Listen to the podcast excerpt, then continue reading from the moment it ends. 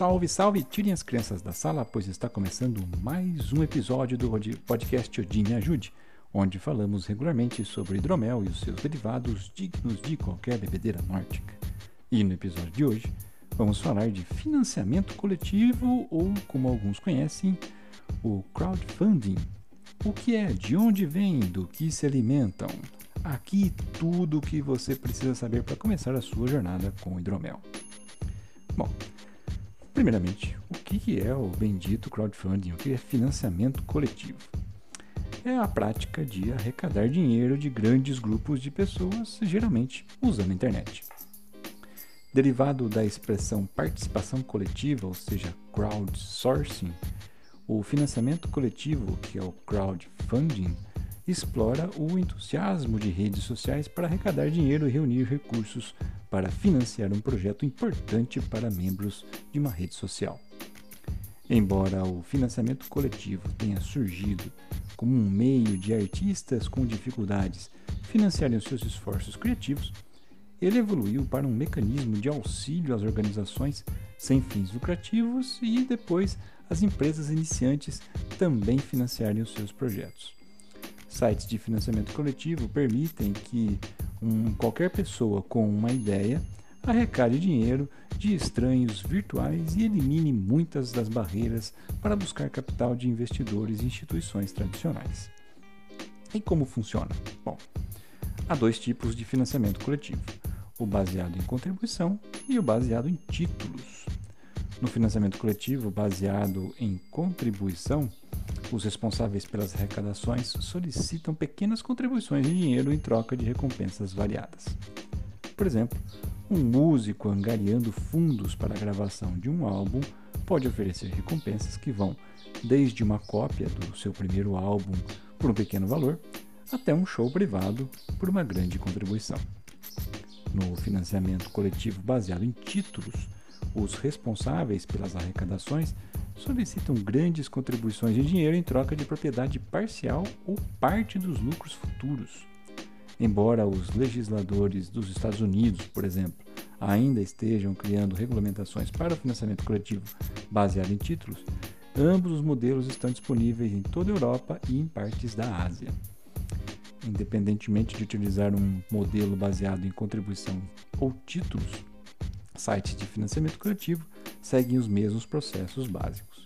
Indivíduos postam perfis online que descrevem os seus projetos e os doadores contribuem com os projetos que lhes interessam. Vamos lá, citando um exemplo, faz de conta que temos uma jovem que pode inventar um relógio de pulso que permite aos cegos saber que horas são. Ela não consegue encontrar investidores suficientes para fabricar o seu relógio. Então ela vai e procura um site de financiamento coletivo, como o Kickstarter, o Indiegogo ou aqui no Brasil, por exemplo, o Catarse.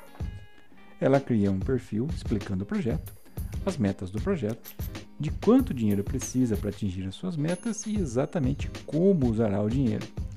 Ela descreve as recompensas que os doadores em potencial receberão e quando podem esperar recebê-las. Ela conta quem ela é, o que a inspirou e por que é a pessoa certa para esse projeto. Após criar uma página de perfil, a jovem inicia uma campanha de marketing iniciada em sua própria rede social. Ela envia e-mails para família e amigos, compartilhando um link para uma página do seu perfil. Ela usa as plataformas de mídias sociais, como o Facebook e o Twitter, para estender o alcance da campanha. Logo, pessoas fora da sua rede social imediata né, começam a visitar a sua página e eles aprendem mais sobre ela, o projeto, as recompensas e decidem se desejam ou não investir. Nesse momento do processo, há variações em sites de financiamento coletivo. Alguns sites, como o Kickstarter, liberam dinheiro para os arrecadadores apenas se as contribuições atingirem ou ultrapassarem suas metas de financiamento. Outros sites, como o Indiegogo ou o GoFundMe, liberam qualquer quantidade de dinheiro angariada por uma taxa. Os arrecadadores devem decidir qual site de financiamento coletivo melhor atende às suas necessidades. Agora, qual é a chave para o sucesso? Bom, Vejamos aqui algumas dicas imutáveis para o sucesso no financiamento coletivo.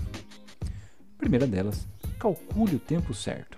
A campanha de financiamento coletivo deve ser longa o suficiente para criar maior divulgação e impacto, mas curta o suficiente para transmitir confiança a investidores em potencial. No Kickstarter, projetos de arrecadação de fundos que duram 30 dias ou menos têm as maiores taxas de êxito. Outro ponto: faça o orçamento de forma inteligente. Escolha recompensas que minimizem custos, maximizem valores para doadores em potencial e se encaixem bem no projeto. Forneça recompensas para 3 a 5 níveis de contribuição. Ofereça recompensas inteligentes também. Faça um vídeo. No Indiegogo, por exemplo, campanhas com vídeos arrecadam 114% a mais do que as outras. Forneça atualizações. Dê aos doadores atualizações de status regulares para envolvê-los ainda mais em seu projeto e incentivá-los a mencionar o seu projeto a outros investidores em potencial. E por último, reconheça os apoiadores. Agradeça aos doadores enviando e-mails, reconhecendo-os publicamente em seu perfil.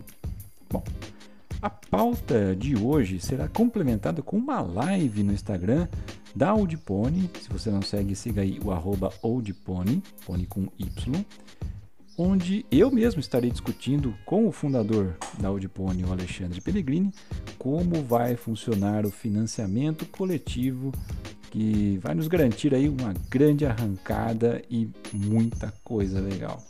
Eu mesmo já dei uma olhada na campanha e ela está incrível. Você pode acessar a campanha pelo link que está no post desse episódio ou, se preferir, né? Acesse aí catarse, catarse com s.me barra oldpony. Simples assim.